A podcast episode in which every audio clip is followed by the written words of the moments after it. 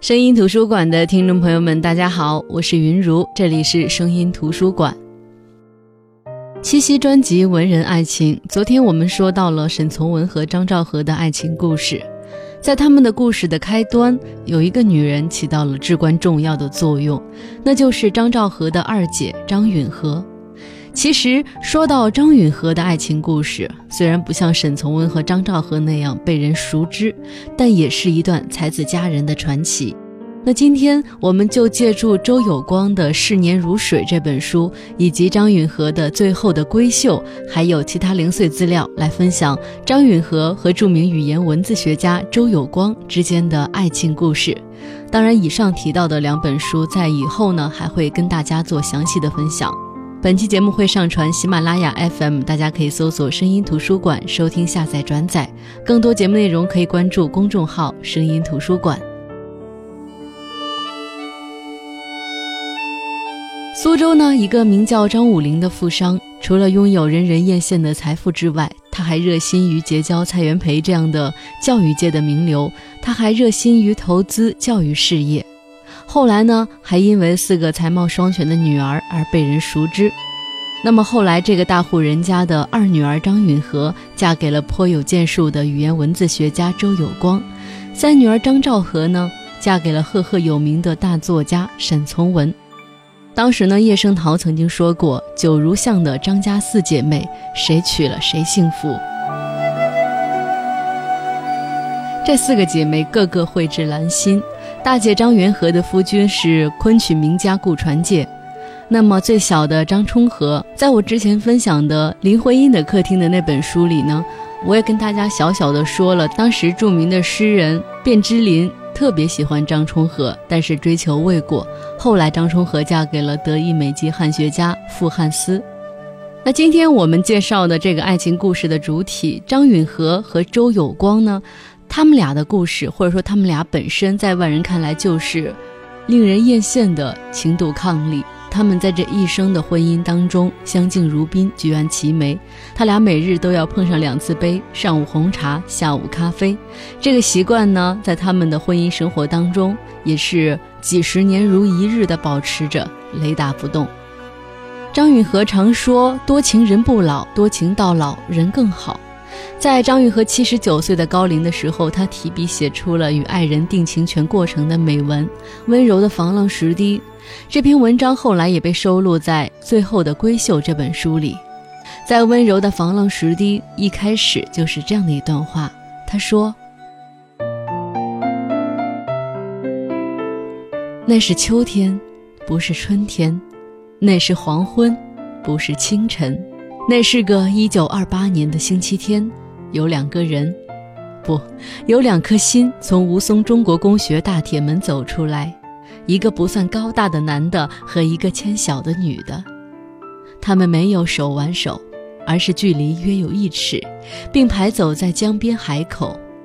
他和他互相矜持地微笑着，他和他彼此没有说话，走过小路，穿过小虹桥，经过农舍前的草堆。脚步声有节奏地弹奏着和谐的乐曲，吴淞江边的草地早已没有露水，太阳还没有到海里躲藏，海鸥有情有义地在水面上飞翔，海浪不时轻柔地拍击着由江口深入海中的防浪石堤，这地儿被年深日久的江水和海浪冲击成了一条长长的乱石堆，但是还勉强地深入海中。没有一块平坦石头可以安安稳稳地做人，周围是那么宁静，天空是那么蔚蓝，只有突突的心跳，淡淡的脸红在支配着宇宙。那这就是温柔的防浪石堤这篇文章的前两段。这篇文章所描述的就是张允和和丈夫周有光第一次约会的场景。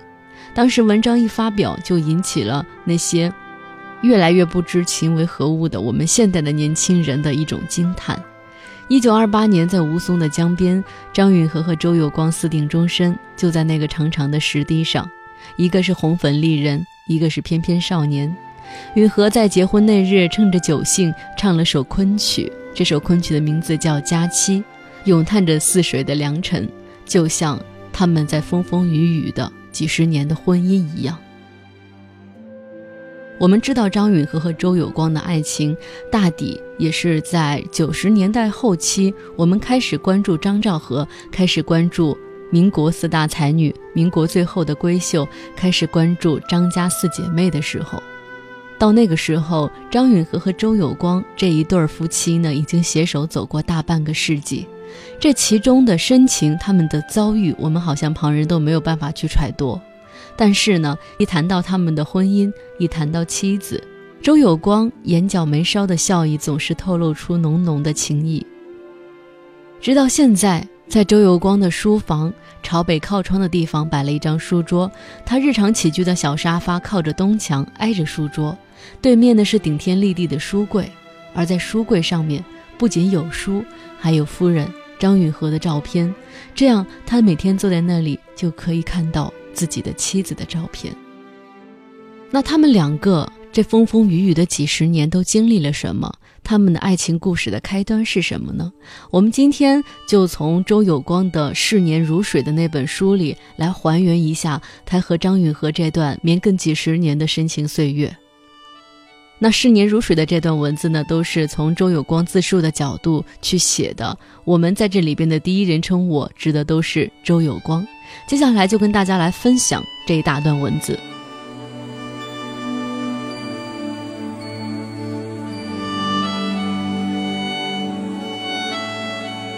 张家四姐妹的名气很大，不光在中国，在外国都有很大的影响。前几年，美国耶鲁大学的金恩平女士撰写了一本《合肥四姐妹》。张家作为一个大家，开始于我老伴张允和的曾祖父张树生。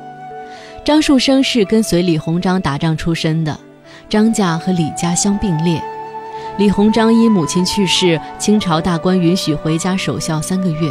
李鸿章回乡丁忧的时候，职务就是由张树生代理的。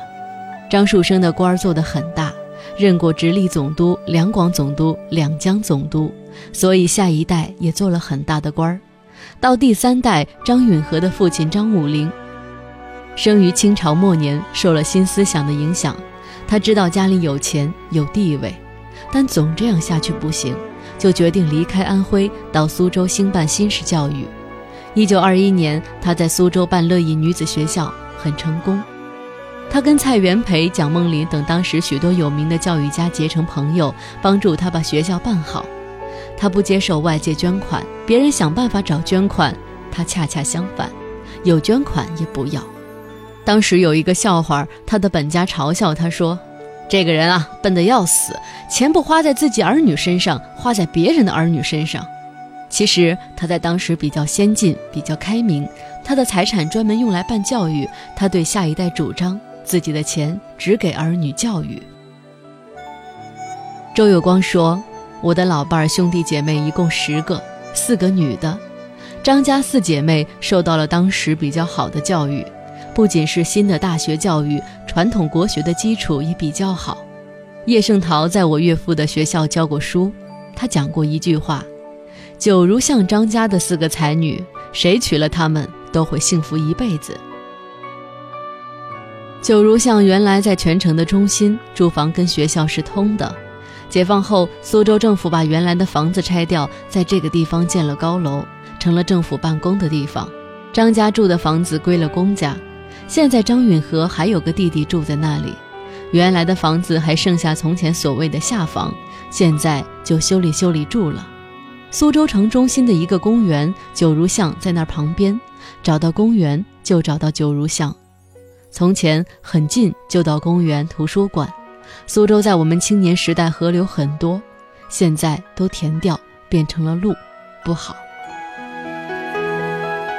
有趣味的是，我们家家道中落，他们家家道上升，都跟太平天国有关系。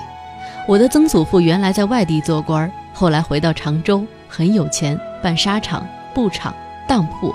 长毛来了，清朝没有一个抵抗长毛的计划。本地军队结合起来抵抗，城里不能跟外面来往了。城里的经费都是我的曾祖父给的。长毛打不进来就走了，打下南京，成立太平天国。隔了两年又来打常州，就打下来了。我的曾祖父投水而死。太平天国灭亡以后，清朝就封他一个官儿，世袭云骑尉。世袭云骑尉是死了以后要给子孙世袭很多钱的。我的祖父在打太平天国的时候，在外面打完就回来，不用做官，每年可以领到很多钱，一直到民国才没有了。原来的当铺、工厂、地皮还在，房子大部分被太平军烧掉了，剩下的几年卖一处，花几年，再卖一处，再花几年。当时那个家的架子还很大。我的父亲是教书的，要维持这么一个大家庭，当然不行。我父亲后来自己办了一个国学馆，收入不是很多，维持一个小家庭可以，维持一个大家庭当然不行。这样子就穷下来，所以到了我读大学时是最穷的时候，连读大学的学费都拿不出来。我们两家在苏州，我的妹妹周俊仁在乐意女子中学读书，张允和是我妹妹的同学，常常来找我妹妹玩，这样我们就认识了。放假，我们家的兄弟姐妹，他们家的兄弟姐妹常常在一起玩。苏州最好玩的地方就是从昌门到虎丘，近的到虎丘，远的到东山，有很多路。还有河流，可以坐船，可以骑车，可以骑驴。骑驴到虎丘很好玩的，又没有危险。这样子一步一步，没有冲击式的恋爱过程。我们年轻朋友放假可以在他们学校里面玩，打球很方便，地方比较适中。允和他们家的风气非常开通，孩子们有孩子们的朋友，上一代有上一代的朋友，在当时是很自由开通的风气，没有一点拘束的样子。我不是一个人去，是几个人去。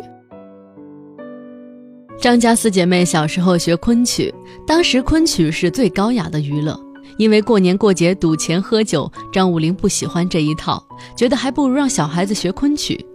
小孩子开始觉得好玩，后来越来越喜欢昆曲。昆曲的文学引人入胜，昆曲是诗词语言，写得非常好，这对古文进步很有关系。张允和会唱会演昆曲。后来，俞平伯搞《红楼梦》研究被批判。我们一九五六年从上海到北京，俞平伯就建议我们成立北京昆曲研习社。这爱好者们在一起，在旧社会讲起来是比较高尚的娱乐，增加了生活的意义。起初，俞平伯做社长，后来文化大革命不许搞了。文革结束之后，俞平伯不肯做社长了，就推崇张允和做社长。昆曲研习社今天还存在，社长是张允和的学生欧阳启明，她是欧阳中石的女儿。欧阳启明很倒霉，中学毕业了，资产阶级家庭的孩子不许进大学，他只好去修表。后来他由朋友介绍到日本去读了好几年书，回来后在首都师范大学教书。我也算昆曲会的会员，我是不积极的，可是每一次开会我都到。允和是积极参加研究工作、演出、编辑，我去陪他。张家姐妹兄弟小时候在家里办一份家庭杂志，叫做《水》，亲戚朋友自己看着玩的。这个杂志后来停了，隔了许多年，到了我老伴八十多岁的时候想复刊，也是家里面玩的。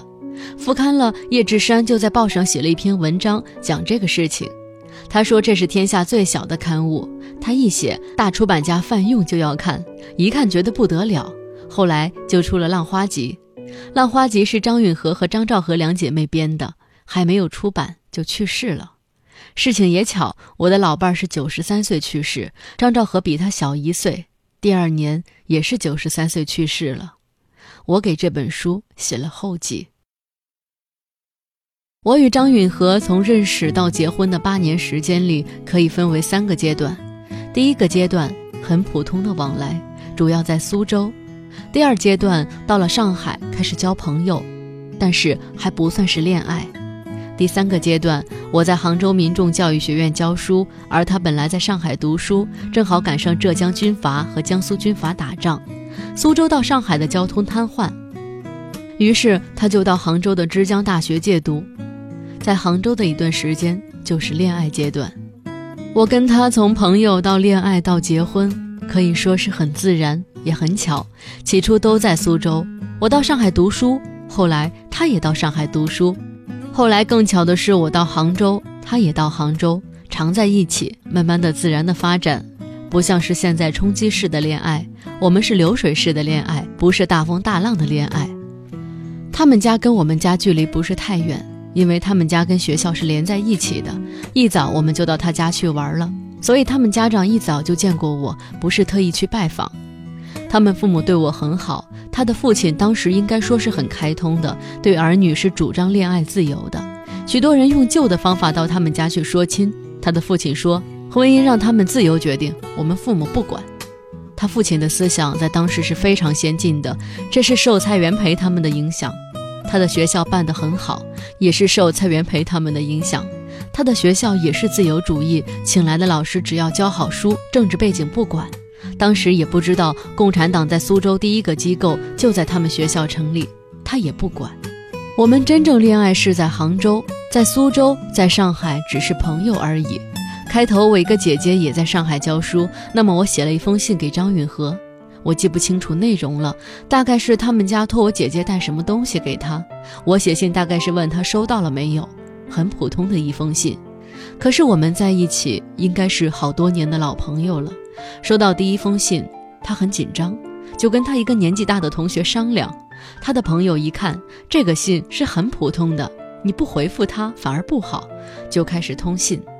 那封信可以说是有意写的，也可以说是无意写的。很自然。和张允和认识之后，我们在一起的时间很少，因为我读书跟他读书不在一个学校。我工作的时候他还在读书，但是从前放假的时间很长，暑假都在苏州，常常在一起玩。特别在杭州，我在工作，他在那边读书。杭州地方比较小又方便，附近又好，我们周末到西湖玩。西湖是最适合年轻人谈恋爱的地方。杭州后来被破坏得很厉害，原来的庙规模大得很。庙在古代就是旅馆，《西厢记》当中，相国夫人和家人住在庙里，庙里招待的特别好。庙是谈恋爱的地方，庙是看戏的地方，庙是社交的地方。佛教能够兴旺，很可能是跟社会结合起来的。有一个有趣味的事情是，有一个星期天，我们一同到杭州灵隐寺。从山路步行上去，灵隐寺在当时的规模很大，环境优美。现在只剩下了当中几间房子。当时恋爱跟现在不同，两个人距离至少要有一尺，不能手牵手。那时候是男女自由恋爱的开头，很拘束的。有趣的是，有一个和尚跟在我们后边听我们讲话。我们走累了，就在一棵树旁边坐下，和尚也跟着坐下来听我们讲话。听了半天，和尚问我。这个外国人到中国几年了？他以为张允和是外国人，可能因为张允和的鼻子比普通人高一些。我就开玩笑说他来中国三年了。和尚于是说：“怪不得他的中国话讲得那么好。”张允和比较活泼，嘴比较快，什么要隐瞒的话，他一下子就讲出来了。人家说他是快嘴李翠莲。张允和学历史，他研究历史有条件。因为古文底子好，从小读古书，《孟子》能从头到尾背出来。他小时候古文比我读得好得多了。他常常跟我讲读书的情况。他的读书时代比我晚一点儿，因此比我更自由。老师是鼓励学生自己读书。他读了许多翻译的外国文学，受外国文学的影响比较大。可是另一方面，他又受昆曲、中国古代文学影响。音乐方面，他喜欢中国古代音乐，我喜欢西洋音乐。他大学还没有毕业时，我毕业了，大概是一九二七年或者一九二八年。我跟他交朋友时，夏天请他到上海听贝多芬的交响乐，在法租界的法国花园，一个人一个躺椅，躺着听，很贵，两个银元一张票，躺了半天，他睡着了。这是一个笑话。他对西洋音乐不像我这么有兴趣。我对中国音乐不像他那么有兴趣。结了婚，他听中国音乐，我去参加；我听西洋音乐，他去参加。他的时代比我更自由、更开放。她是中国第一批女子进大学的。张玉和从小就学风琴，那时候早期没有钢琴。我的姐姐喜欢图画，我的大姐姐是日本美术学院毕业的，她的图画的很好。可是我没有学图画，我学拉小提琴。我不想做小提琴家，就是学着好玩，学了然后再听那些名曲，就懂得什么是好，什么是坏。在日本，我跟一个老师学小提琴，老师要求一天拉四个小时，我说不行，我是业余玩的，我有我的专业，没有多少时间，我不想在音乐上花太长时间。那这一大段文字总算跟大家分享完了。这段文字呢，就是出自周有光的《百年口述》，他的《逝年如水》那本书。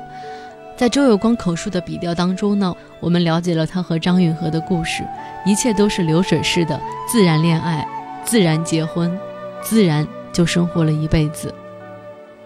周有光和张允和本来是生了一个儿子一个女儿，但是抗战的时候他们在躲避的时候，六岁的小女儿小何因为盲肠炎在重庆去世，而后来呢，儿子小平在成都玩耍的时候也被流弹袭中，所幸活了下来。那时候，周有光觉得这是他这生最艰难的时刻。可是没想到，抗战胜利之后呢，周有光被新华银行派驻到美国工作。解放之后，全家从英国取到香港，辗转回国。张允和最初进入了人民教育出版社工作，结果在三反五反当中被打为大老虎。但是张允和是什么样的一个女生？她没有任何的革命经验，因为这件事她重病了一场，从此就再也没有外出工作过。文革的时候，周有光被下放到宁夏，儿子儿媳被下放到湖北，张允和在北京照顾小孙女，一家五口过着三地分居的生活。一九八四年，周有光回来，分配到了目前的住房。尽管四间房子不过五十平米，但是他一直很知足，因为在他看来，心宽事自大。就在这五十平方米的。房子里，他和张允和度过了最后的时光。张允和其实最早刚才说到了，他和他的姐妹们在年轻的时候编过一个杂志，叫做《水》。后来呢，这本杂志开始复刊。为了让这本杂志长流不息，八十六岁的张允和开始学习用电脑，因为这样可以提高效率。有时就是半夜的时候，他就坐在床上，在键盘上敲敲打打。为了不影响老伴儿休息呢，他用衣服遮着灯光。除了办这个杂志《水》，张云和后来又写了昆曲日记，研究昆曲的唱腔、音韵、吐字、行腔，也写了有几十万字。二零零二年八月十四号，张允和安然去世，享年九十三岁。自从允和去世之后，周有光就固执地不再使用卧室，他就成天待在书房里。他把几张椅子换成了沙发，在书房里蜷腿而卧。而沙发对面的书柜上，就像我们节目开始的时候说的那样，放大的张允和的照片摆成了一排，周有光抬头就能看见。周有光在张允和的遗著《浪花集》出版之后，他写了一篇后记，他这样说：“他说，突如其来的打击使我一时透不过气来。后来我忽然想起，有一位哲学家说过，个体的死亡是群体发展的必要条件。人如果都不死，人类就不能进化。”多么残酷的进化论！但是我只有服从自然规律。原来人生就是一朵浪花。这就是张允和和周有光的故事，也就是今天声音图书馆的节目内容。在他们的故事里，我觉得可能有一句话特别贴切，那就是陪伴是最长情的告白。张允和和周有光携手走来，互相陪伴，在温柔的防浪石堤当中，张允和最后写道：“这一刻是人生的开始，是人类的开始，是世界的开始，是人生最有意义的一刻。这一刻是两个人携手跨入了人生的旅途，一切都化为乌有，只有两颗心在颤动着。也许就像那首歌唱的：我能想到最浪漫的事儿，就是和你一起慢慢变老。”等到你我暮年赏花落，笑谈浮生数年，今夕隔世百年一眼，相携而过，才知姹紫嫣红早已看遍。好的，我是云如，这里是声音图书馆。本期节目会上传喜马拉雅 FM，大家可以搜索“声音图书馆”收听、下载、转载。更多节目内容可以关注公众号“声音图书馆”。我们明天再见，各位晚安。